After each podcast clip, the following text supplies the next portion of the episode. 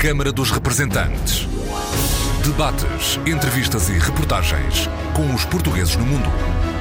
Câmara dos Representantes, com Paula Machado. Nós devemos adaptar a nossa lei eleitoral a esta realidade, eh, que é a de eh, uma diáspora que cada vez é mais forte e cada vez mais influente e de uma participação cívica que é querida, que é desejada, que é possível e que é muito útil para o país no seu conjunto. Presidente da Assembleia da República, Augusto Santos Silva, na sessão de abertura da Conferência Reflexão sobre as Leis Eleitorais, uma reforma que Augusto Santos Silva considera que deverá estar concluída ao longo desta legislatura. Estas três características, a natureza pessoal, secreta e segura do voto, têm de ser garantidas sob pena de se poder pôr em causa a eh, validade ou a fiabilidade do voto. E, portanto, quando nós discutimos se é necessário ou não fotocópia de cartão de cidadão quando se vota por correspondência, se o voto por correspondência é preferível ao voto presencial, é complementar ao voto presencial, se o voto eletrónico deve ser ou não eh, utilizado, o que nós estamos a discutir são diferentes procedimentos, e por isso lhes ter chamado eh, elementos da engenharia, que todos eles têm que garantir, ou em relação aos quais a nossa escolha deve ser por aqueles que garantam a segurança, a natureza secreta e a pessoalidade do voto. Também aí há uma discussão que já tem uns anos em Portugal, que tem aspectos técnicos e tem aspectos políticos, mas que importará certamente ao longo desta legislatura concluir. Digamos que a percepção que eu tenho é que já temos a maturidade da discussão técnica e política eh, suficiente para que possamos concluir este processo ao longo desta uh, legislatura. Bem-vindos à Câmara dos Representantes. Vasco Pinto de Abreu, da África do Sul, e Sérgio Tavares, da Escócia, conselheiros das comunidades portuguesas e ambos pertencentes à Comissão de Assuntos Consulares, Participação Cívica e Política do CCP.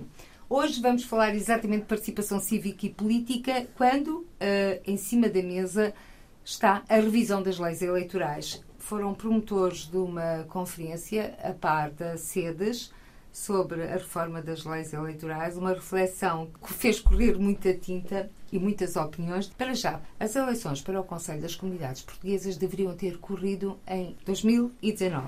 Adiamentos constantes por motivos vários, mas com uma garantia no final dada pela antiga Secretária de Estado das Comunidades Portuguesas, Berta Nunes, de que as eleições realizar-se-iam, logo que possível, acopladas com o teste do voto eletrónico à distância. Aliás, o secretário de Estado das Comunidades Portuguesas, atual, Paulo Cafofo, defende o voto eletrónico à distância. Para já tudo em aberto, Sérgio Tavares. É como está a dizer, é importante assegurar por um lado, que finalmente se façam as eleições do CCP, que há muito estão a ser proteladas, por razões umas vezes mais entendíveis que outras, mas o fundamental, do meu ponto de vista, é que com as eleições seja assegurado o teste ao voto eletrónico descentralizado.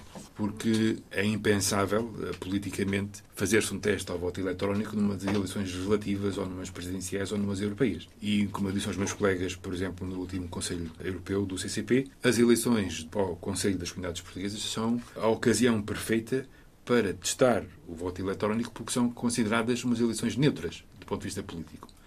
Portanto, é preciso, como eu disse naquela altura, uh, ou foi preciso naquela altura, engolir o sapo de aceitar mais um adiamento das eleições, na condição que se assegurasse a realização do teste de voto eletrónico. Depois deu-se o que se deu com a queda do governo e depois todo, todo este, toda, esta, toda esta confusão, mas acho que estão reunidas as condições para que se possa avançar finalmente, quer com a revisão da lei, quer com os preparativos do ponto de vista logístico e legislativo para o teste ao voto eletrónico e acho que isso uh, está definitivamente em cima da mesa e eu arriscaria a dizer que está assegurado. Convém referir que o projeto piloto do teste ao voto eletrónico à distância é um abrir de portas também para outras eleições que não, que não só do Conselho das Comunidades Portuguesas Vasco Pinto Abreu. É, e é urgente, realmente, como, como diz o Sérgio, que a lei seja alterada o mais rapidamente possível, que as eleições tenham lugar até ao fim deste ano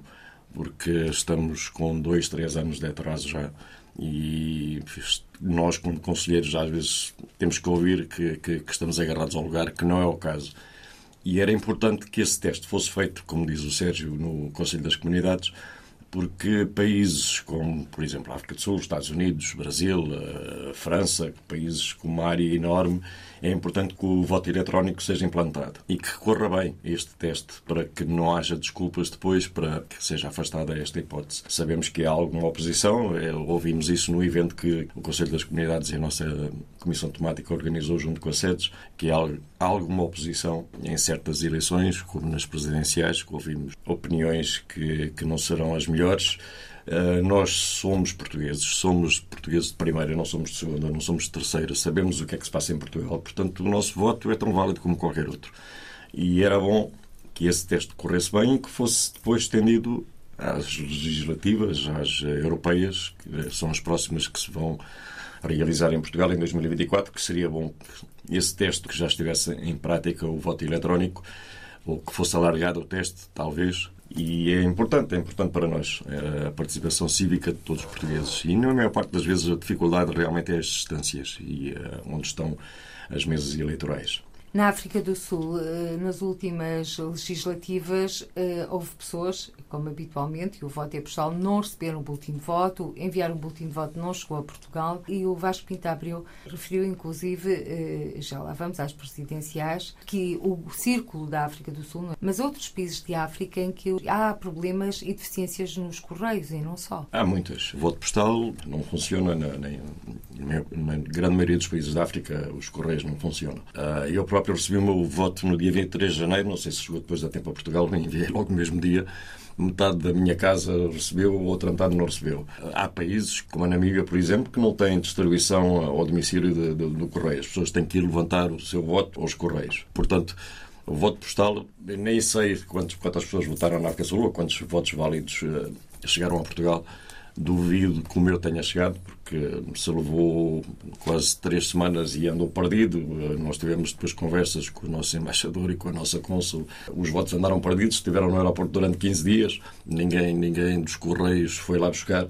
E, eventualmente, a Embaixada Sul-Africana e a Embaixada Portuguesa conseguiram descobrir que estavam no armazém da, da, da companhia aérea que, que, levou os votos. Foram buscar e, e, chegou, e chegou depois a, a, a nossa casa. A alguns de nós. A maior parte já chegou depois depois do dia 30 de janeiro. Portanto, isto é o que acontece né, nos países eh, em África. É um voto, o voto postal tem que se manter, porque há países onde funciona. Países da Europa, países nos Estados Unidos, funciona. Mas o voto presencial e o voto eletrónico têm que estar em cima da mesa, porque há países onde isso não funciona. Sérgio Tavares, conselheiro das comunidades eleito pelo Reino Unido, mais concretamente pela Escócia, também existem problemas, mesmo com o voto postal em terras de sua majestade.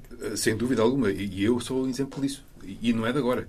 Eu lembro-me que, por exemplo, em 2015 eu tive dificuldades em receber a minha carta. Eu estava a receber notificações de membros da comunidade a dizer que já tinham recebido, já tinham recebido a carta e já tinham enviado, já tinham votado, e eu não tinha recebido nada e tive que pedir a Lisboa para me mandarem e, e eu votei com, efetivamente, uma segunda via do último de voto. E estamos a falar de 2015. Portanto, isto são problemas recorrentes. E nós, por acaso, até tivemos, nós, enquanto Comissão, tivemos uma reunião com o ex, agora ex-secretário de Estado da Administração Interna, e falámos precisamente nisso, porque os, os problemas não são de agora, são recorrentes, mas mantêm-se.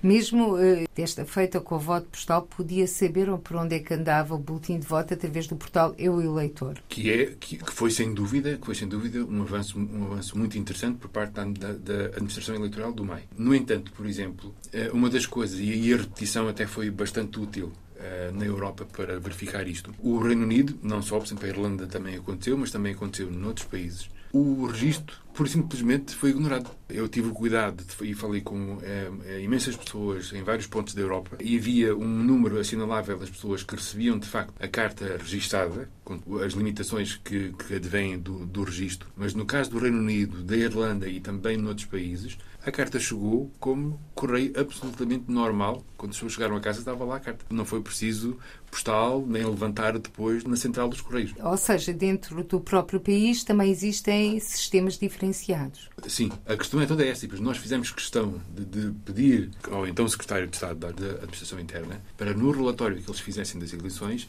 eles fossem extremamente explícitos a dizer que é a evidência que o MAI e o CTT estão à mercê dos correios dos, dos países terceiros que têm que usar. Sérgio Tavares, esta repetição das eleições na Europa teve um lado positivo. Ou seja, chamou as atenções, os holofotes, para a forma como os portugueses residentes no estrangeiro participam uh, eleitoralmente nas eleições em Portugal. Sim e não. Então. Sim, no sentido de que claramente pôs o foco na realidade que os portugueses residentes do estrangeiro uh, vivem e com que são confrontados quando tentam exercer o seu, o seu dever cívico, mas, por outro lado, também deu aso e demonstrou que há uma corrente de pensamento. Isso ficou outra vez patente no evento que nós realizámos uh, na, na Assembleia da República sobre a revisão das leis eleitorais, em que há uma corrente em Portugal que não pode ser ignorada, que olha para o voto dos imigrantes de uma forma muito negativa, para não dizer outra coisa. Tais qual? Acho que há, em certos setores da sociedade portuguesa, um preconceito em relação a quem está fora de Portugal ter qualquer voto na matéria sobre o que se passa no, no Neste país. caso, nas legislativas, estamos a falar de quatro deputados, dois pelo Círculo da Europa e dois pelo Círculo fora da Europa. Mas, por exemplo, uma das coisas que tornámos a ouvir na sexta-feira, que já, já, já se tenha ouvido antes, é, e acho que estou a citar palavra por palavra, uh, é impensável que os portugueses no estrangeiro decidam o resultado de umas presidenciais. Já lá vamos às presidenciais. Para já vamos estar só nas legislativas. Mas o ponto é exatamente esse. Mas o ponto é exatamente esse. Porque nas legislativas, como somos só quatro, estamos acantonados ali num cantinho da Assembleia da República, não fazemos muita diferença. Mas quando se trata de um círculo único, como é a questão das presidenciais, aí sim vem ao de cima, muito rapidamente, todo este preconceito, todo este medo que existe que os portugueses que estão no estrangeiro decidam algo sobre o país.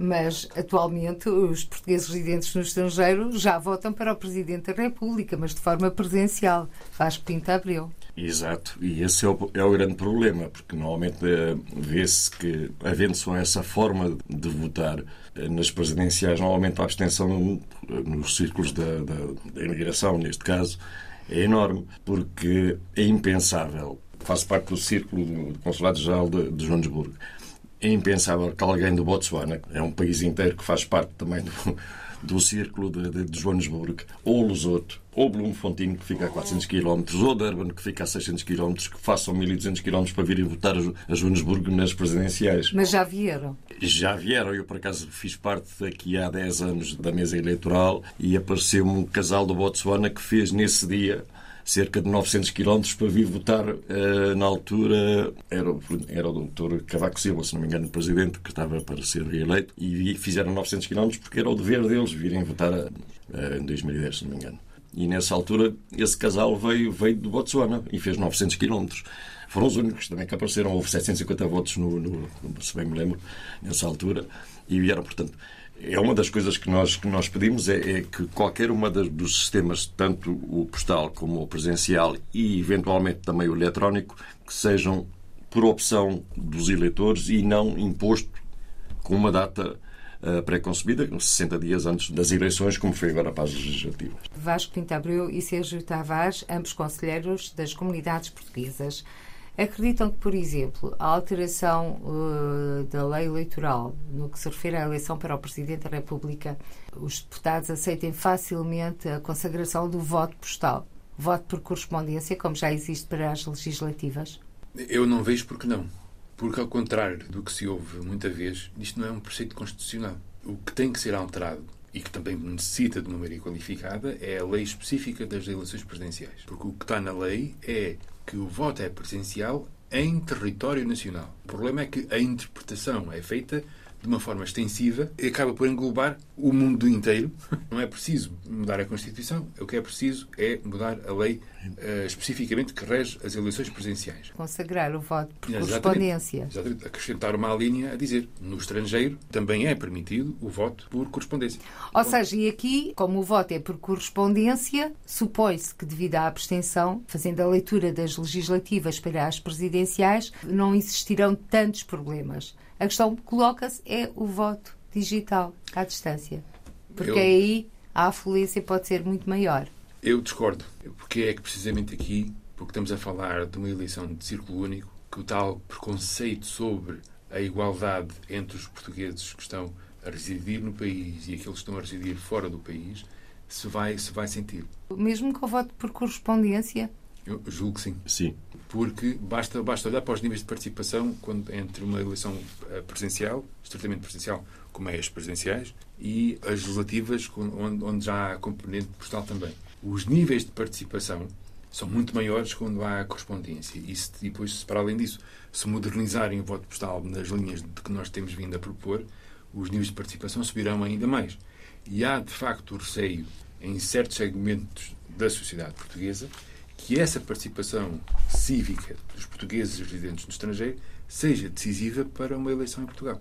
E isso, para muita gente, é completamente anátema uh, e isso vai-se ver depois na, em conseguir ou não uh, o consenso suficiente, que, vai, que é preciso Maria qualificada. Maria qualificada, para dois terços. Uh, e diria, mais, diria, diria só também o seguinte, e, nós, e aqui já se vê que nós estamos a falar de várias leis para várias eleições. Pois, porque nós temos aqui, uh, em cima da mesa, entre aspas, em sentido figurado, temos a lei para a Assembleia da República, a lei do Conselho das Comunidades Portuguesas, a lei das Europeias, a lei para a Presidência da República. E eu acrescentaria pelo menos mais uma, que é a lei do recenseamento.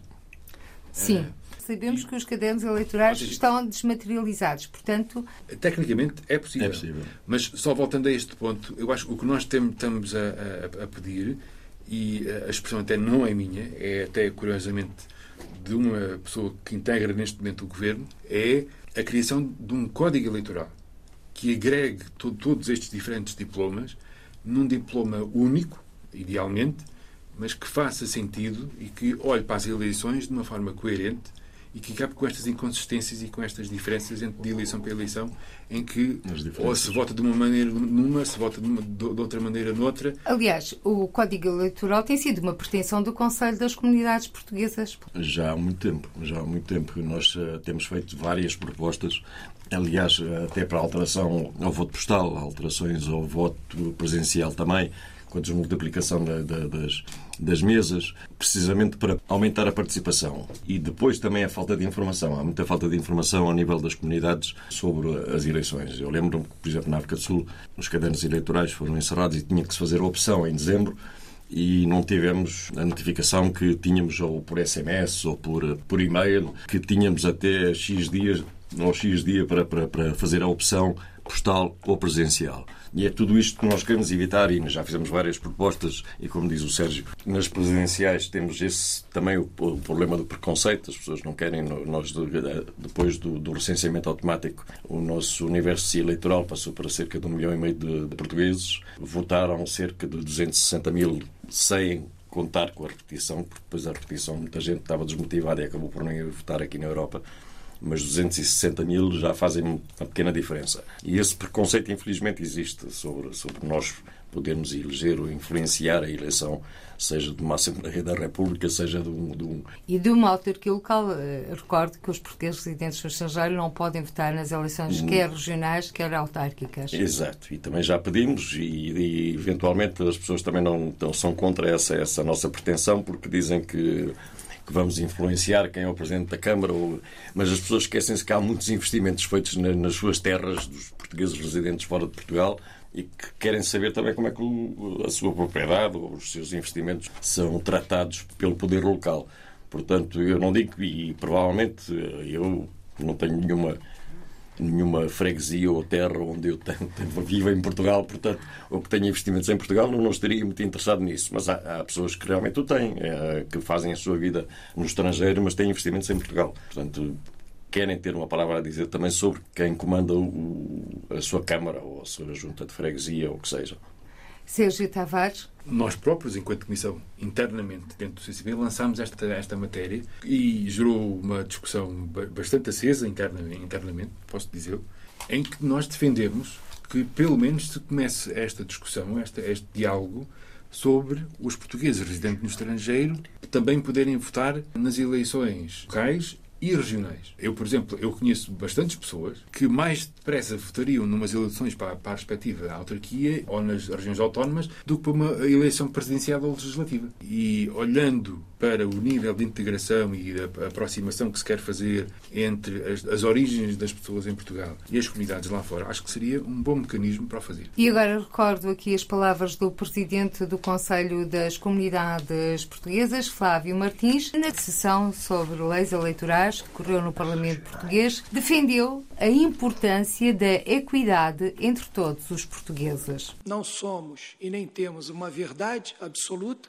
mas queremos participar deste diálogo, de modo a termos reconhecido não somente a relevância das nossas comunidades sob um aspecto social, cultural, histórico, econômico, mas também político neste momento. E eu tenho certeza que esta casa, que é a casa da democracia e da justiça em Portugal, saberá acolher e saberá fazer as suas reflexões soberanas e necessárias acerca desses temas que nós possamos, nos próximos anos, ter alterações que não apenas tragam esse reconhecimento, mas que procurem, numa, num aspecto eh, mesmo de discriminação positiva, trazer a equidade de modo a termos essa simetria que às vezes encontramos dirimida nos próximos anos. Flávio Martins, presidente do CCP. Estamos então a falar de equidade entre todos os portugueses e é isso que vos traz, enquanto conselheiros das comunidades portuguesas, para este órgão do consulta do governo português. Vasco Pinta Abreu da África do Sul e Sérgio Tavares da Escócia. Sendo que este órgão ainda não é muito bem compreendido em Portugal e no estrangeiro. Muitas pessoas julgam vocês recebem algum salário para exercerem estas funções para as quais são eleitos no sufrágio direto e universal. Exatamente. Como diria um colega meu, nós, pelo contrário, nós subsidiamos o Estado, em vez do Estado nos subsidiar a nós, nós subsidiamos o Estado nas nossas, nas nossas diferentes ações enquanto conselheiros. Muito pelo contrário. em, vez de, em vez de recebermos, pagamos. Aproveitam os tempos livres, vêm cá, às vezes têm que tirar dias de trabalho, é isso que acontece, e muitas vezes portanto ficam algumas vezes prejudicados. No entanto, é uma missão que vocês chamaram a vós próprios na defesa do interesse dos portugueses no mundo e nesta defesa dos interesses uh, dos portugueses residentes no estrangeiro existem várias áreas. Hoje estamos a falar da participação cívica e política. O voto eletrónico à distância é o caminho, é o futuro. Foram palavras repetidas até quase à exaustão na conferência que vocês organizaram no Parlamento Português e a qual também se juntam associações da sociedade civil, nomeadamente a SEDES e a Associação Internacional Também Somos Portugueses. Também já estão, no fundo, todos a trabalhar em conjunto. Sim, sim, acho que nós todos falamos e, por exemplo, fez, fez questão de, por exemplo, de haver aqui sinergias, neste caso com a SEDES, mas também com, com a TSP, eh, também temos contacto muito regular. Uh, portanto, e é, e, e é isso, e o ponto fundamental é esse, é que o tempo para o, voto eletrónico chegou e já chegou há muito tempo. Eh, eu recordo que nós já em 2017, nós, enquanto Comissão, organizamos precisamente na Assembleia da República um evento sobre o, o voto eletrónico. É Cinco anos depois. Cá estamos. Nada mudou. E porquê? Porque o, o obstáculo à implementação do voto eletrónico ao contrário do que muita gente pensa e ao contrário de algo com que muita gente se desculpa, não é técnico, é político. Mas a bandeira que é hasteada é por uma questão de segurança. Não há nada que seja, nem mesmo em termos de voto presencial, não há nada que seja 100% seguro. Isto não existe. O que há é níveis uh, aceitáveis de risco e depois gerir esses, esses, esses, níveis de risco. Temos até o exemplo agora do, do voto postal, que nas últimas eleições, Exatamente. a nível de segurança, de, de, Exatamente. de, mas novo mesmo, cartão mas, de cidadão, de, de, de, portanto, Exatamente. Mas não há mesmo nenhum que nível, seja perfeito. Não é? Mas mesmo, a nível, mas mesmo a nível do voto presencial, há problemas. Há problemas. O que interessa é depois uh, trabalhar para encontrar soluções para minimizar esses problemas e minimizar, e minimizar riscos e minimizar o potencial de haver problemas. Daí a importância, voltando à questão do voto eletrónico, de que se faça o teste. Há objeções, há dúvidas, há críticas, então faça-se o teste. Porque depois já se pode começar a discutir sobre o assunto já não é abstrato, mas sobre algo muito concreto que se fez e onde se pode depois ver onde é que algo correu mal, onde é que algo correu men menos bem e corrigir e depois avançar de uma forma mais abrangente. Mas a importância é faça-se o teste. Haja vontade política no Parlamento, que é onde está esta responsabilidade, para avançar e legislar nesse sentido. Qual foi o sentir dos partidos políticos sobre a vossa proposta e sobre esta posição? Recordo que o atual deputado eleito pelo Círculo Fora da Europa, Malodi Abreu, veio defender o voto eletrónico presencial. Sendo que, até à data, a posição dos sociais-democratas sempre foi o voto eletrónico à distância. Vasco. Pelas conversas que tivemos, uh, o PSD, aliás, já, já o doutor eh, José Cesário também era, também era favorável ao voto eletrónico, aliás, fazia parte do programa do PSD para estas eleições eh, legislativas, era alteração e que fosse incluído o voto eletrónico, fosse feito o teste e, eventualmente, incluído o voto eletrónico. Portanto, o voto presencial eletrónico seria também bom para, para as comunidades, porque este atraso depois, né, o apuramento que deu ase depois a toda esta confusão, como, como disse aqui o, o meu amigo Sérgio, não vou repetir a palavra que ele usou para, para... tivemos que estar à espera eventualmente o, próprio governo para tomar posse. Teve, teve cerca de, de, de o imbróglio. O imbróglio é. e, e, foram erros uh, erros passados erros repetidos. Há que haver aqui assim o código das eleições tem que ser feito. E que seja uniforme e que seja credível e que seja um, seguro porque é sempre esse o problema que levantam com o voto eletrónico não é seguro. O postal será seguro. Qualquer pessoa eu, eu, eu tive imagens que me foram enviadas dos Correios de Luanda com montes e montes de boletins de voto que estavam para ser levantados. E eu aqui não estou a dizer é por ser África, mas quaisquer 50 ou 100 euros poderia chegar ali e levar os votos todos para casa e pôr lá a cozinha e mandá-los para Portugal com cartão de cidadão. Se fossem considerados sem cartão de cidadão, seriam válidos como os outros. E mesmo com fotocópia do cartão de cidadão, eh, já existiram eleições em que Exato. se falou, poderia existir ali umas situações menos corretas. Exato. E neste caso é a região de onde vinham os votos, era Macau. Exato, era Macau. Portanto, tudo, qualquer um dos, do processo de, de, votação tem os seus problemas. Como diz o Sérgio, vamos eliminar esses problemas ou tentar eliminar esses problemas, eliminar as dúvidas e vamos fazer uma lei que sirva às comunidades que facilite o voto pelas comunidades e vamos seguir em frente e espero bem que, que a Assembleia da República, mais rapidamente possível, antes do fim do ano, que sejam marcadas as eleições, porque nós também não estamos agarrados ao lugar, antes pelo contrário, as pessoas, como dizia há bocado, isto nós roubamos tempos às nossas famílias, eu, eu, eu estou na África Sul, normalmente as nossas reuniões são às 10 da noite e acabam cerca da uma, duas da manhã, porque, porque temos que considerar que há conselheiros nos Estados Unidos e há conselheiros na Austrália. Portanto, a diferença de horas, os fusos horários uh, são enormes e acabo por ter reuniões até uma da manhã e nós reunimos uh, muitas vezes, pelo menos uma vez por mês, quando não é mais. Mais, muito mais. uh, voltando, voltando aqui um pouco atrás, voto eletrónico presencial. Antes de avançar, vamos então ouvir aqui uma troca de palavras entre Berta Nunes, agora deputada pelo Partido Socialista e que foi também secretária de Estado das Comunidades Portuguesas, e o deputado eleito pelo PSD, Malódia Abreu. Nós somos também muito a favor do alargamento do tempo de votação. Somos muito a favor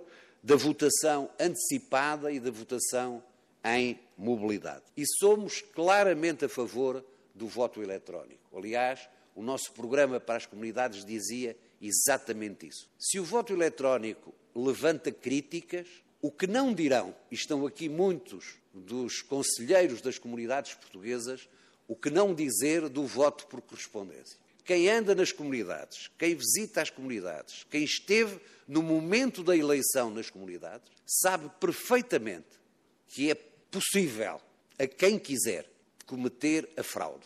Há países onde estavam acumulados 10 mil votos nos Correios que custariam eventualmente comprá-los 50 euros. E se eu comprasse aqueles votos por 50 euros, punha a cruzinha, não punha aquilo que se pretendia que era o cartão de cidadão, e punhamos aqui 10 mil votos uh, absolutamente ilegítimos. O voto eletrónico não é pior, de maneira nenhuma, do que o voto por correspondência. Obviamente que o futuro é o voto eletrónico. E quanto mais. Não é só para as comunidades, é para todos. Mas avancemos para o das comunidades. Porque esse seguramente é melhor, do meu ponto de vista, podendo ter ainda algumas falhas, do que o voto como está a ser feito. E, portanto, eu acho que deve avançar-se para um estudo rápido, aprofundado, que dê segurança, aquilo de que falou o Presidente, naturalmente, o Presidente da Assembleia, o. Presidente da Assembleia da República, que responda a um, um conjunto de salvaguardas, mas devemos avançar rapidamente para o voto eletrónico. Temos que caminhar rapidamente para melhorar o processo eleitoral nas comunidades. Aliás, fico satisfeita porque o PSD neste momento está a dizer que é absolutamente a favor do, do voto eletrónico e na Assembleia há uma proposta de lei que espero que, que, possa seguir para que se faça já um teste na próxima eleição do Conselho das Comunidades. O trabalho técnico está feito, é possível uh, fazer esse teste, é preciso alterar a lei do, da eleição do Conselho das Comunidades para permitir que esse teste seja feito e uh, começar a falar de coisas concretas. De qualquer maneira, tivemos de trabalhar com a, a Agência de Administração Administrativa e com a, a Administração Eleitoral, que é, na, na, verdade, quem é responsável por todo este, este tema eleitoral e a Secretaria de Estado das Comunidades e também pedimos para que Conselho Nacional de Proteção de Dados integrasse e acompanhasse todo este processo, porque o Conselho Nacional de Proteção de Dados tinha sido muito crítico em relação à experiência de Évora do voto presencial. Daquilo que eu li, o que foi crítico foi um pouco eles considerarem que não tinha havido algumas salvaguardas e, por outro lado, também não terem sido integrados no acompanhamento do processo. Mas o voto eletrónico presencial, no caso das comunidades, ainda é mais importante do que aqui em Portugal.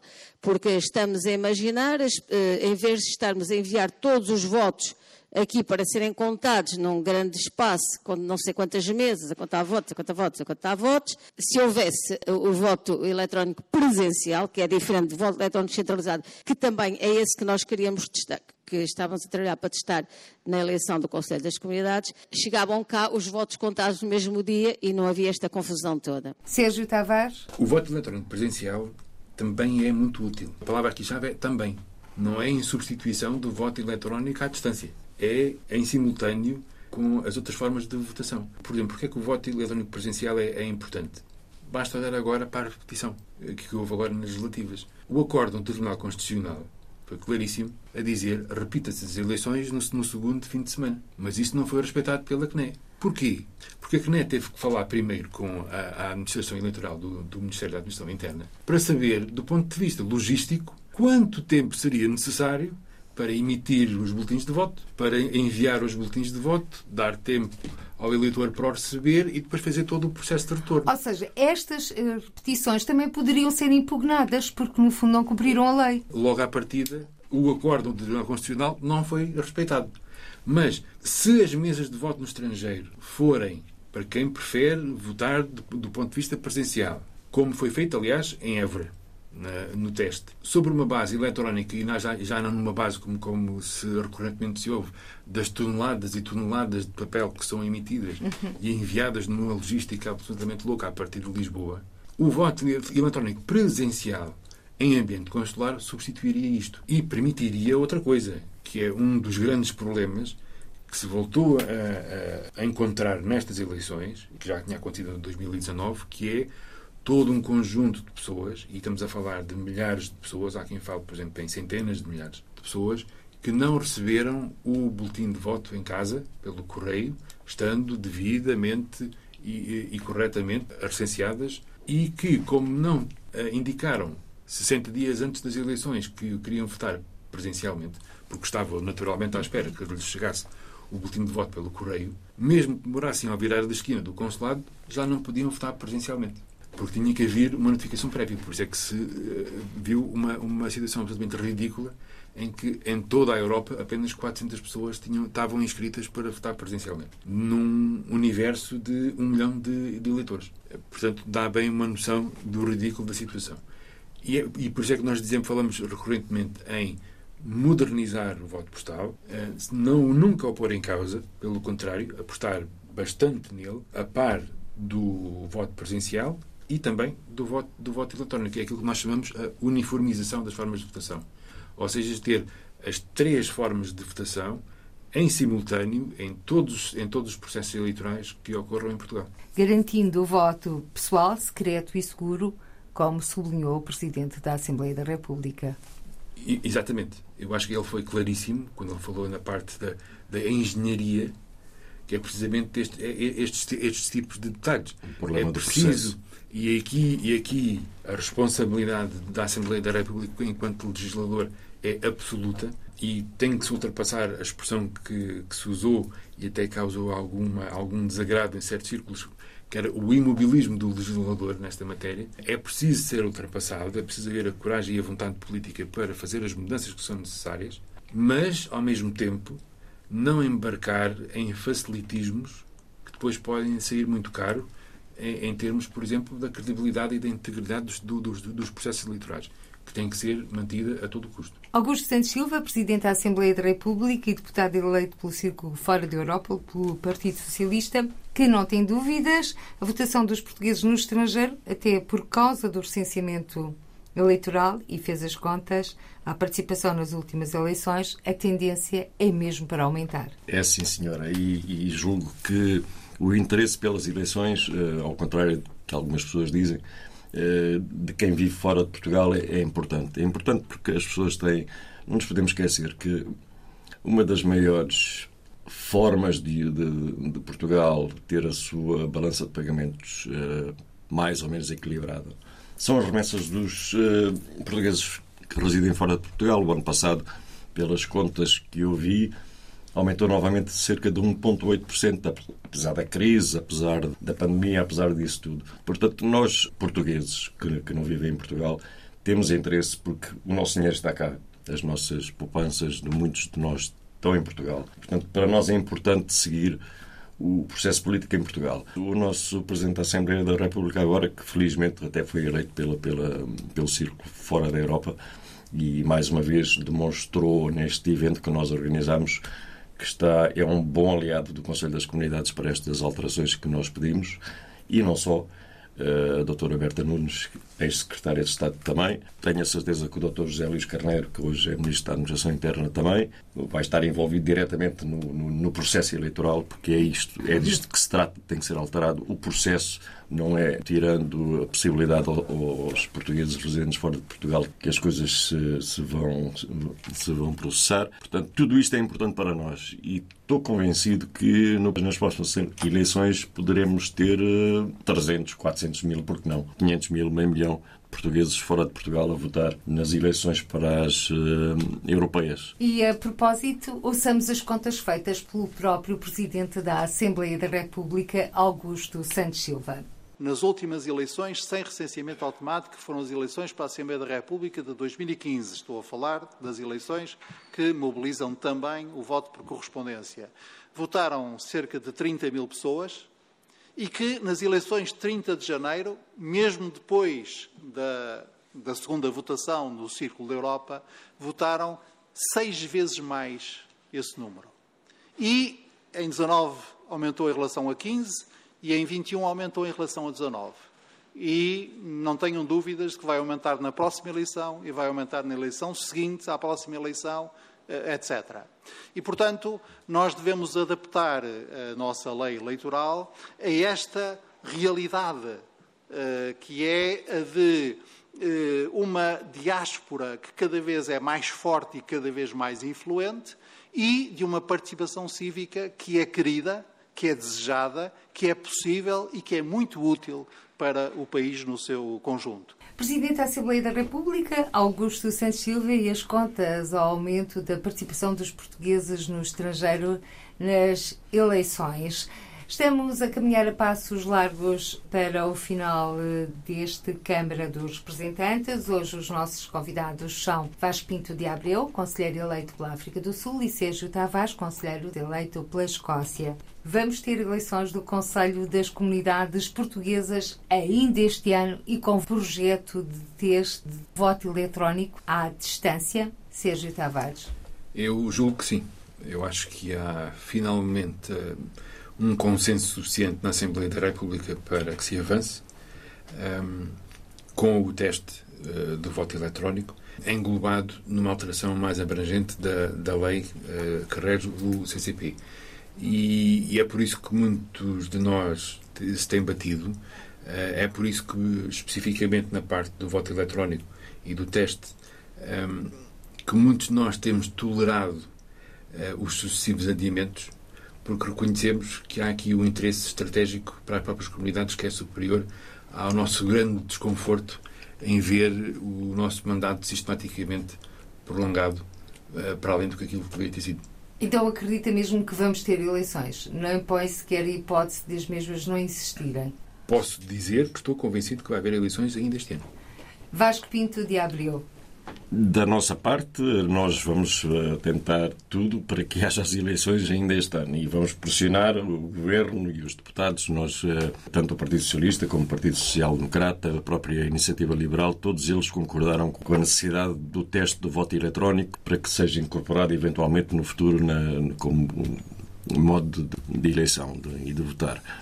Eu acredito que sim e quero acreditar que sim e peço que seja feito e com o teste do voto eletrónico antes do fim do ano. Esperemos então que as eleições para o Conselho das Comunidades Portuguesas se realizem ainda este ano no final do ano seria um bom presente natalício para os portugueses residentes no estrangeiro. Muito obrigada, Vasco Pinto de Abreu. Muito obrigada, Sérgio Tavares, ambos conselheiros das comunidades portuguesas e membros da Comissão de Participação Cívica e Política e Assuntos Consulares do Conselho das Comunidades Portuguesas. Por hoje ficamos por aqui. Até ao próximo encontro. Sejam felizes. Câmara dos Representantes. Debates, entrevistas e reportagens com os portugueses no mundo. Câmara dos Representantes, com Paula Machado.